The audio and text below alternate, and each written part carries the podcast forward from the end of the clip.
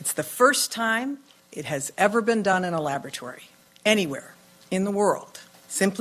Una proeza en la historia de la producción de energía y una revolución energética que sustituirá a las energías fósiles. Así es como la secretaria de Energía de los Estados Unidos, Jennifer Granholm, presentó los resultados del laboratorio Lawrence Livermore, donde se logró producir por primera vez más energía de fusión de la que se utilizó para producirla. Luis Pedrero, usted es ingeniero en energías renovables por el Tecnológico de Monterrey. ¿Esta nueva tecnología podría producir la energía necesaria para abastecer al planeta?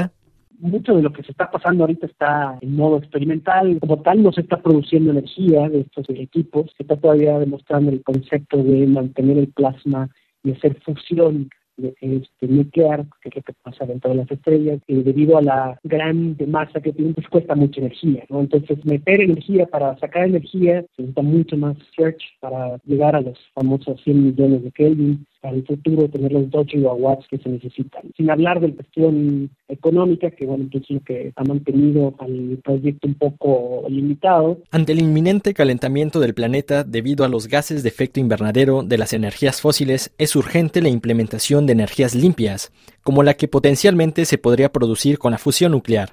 ¿Cuándo podríamos ver implementada esta tecnología y cuáles serían sus riesgos? Es una muy buena pregunta. Generalmente cuando una tecnología empieza a producir resultados, pues, generalmente hay una etapa de inversión y de cómo se va a comercializar. Y en el caso de la urgencia de, combatir el cambio climático, creo que no va a tardar mucho.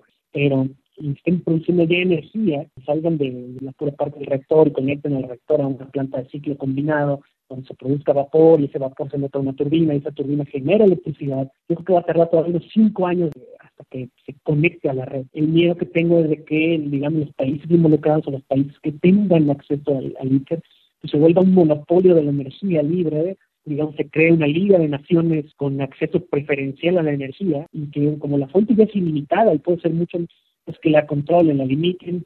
Muchas gracias Luis Pedrero, ingeniero en energías renovables por el Tecnológico de Monterrey.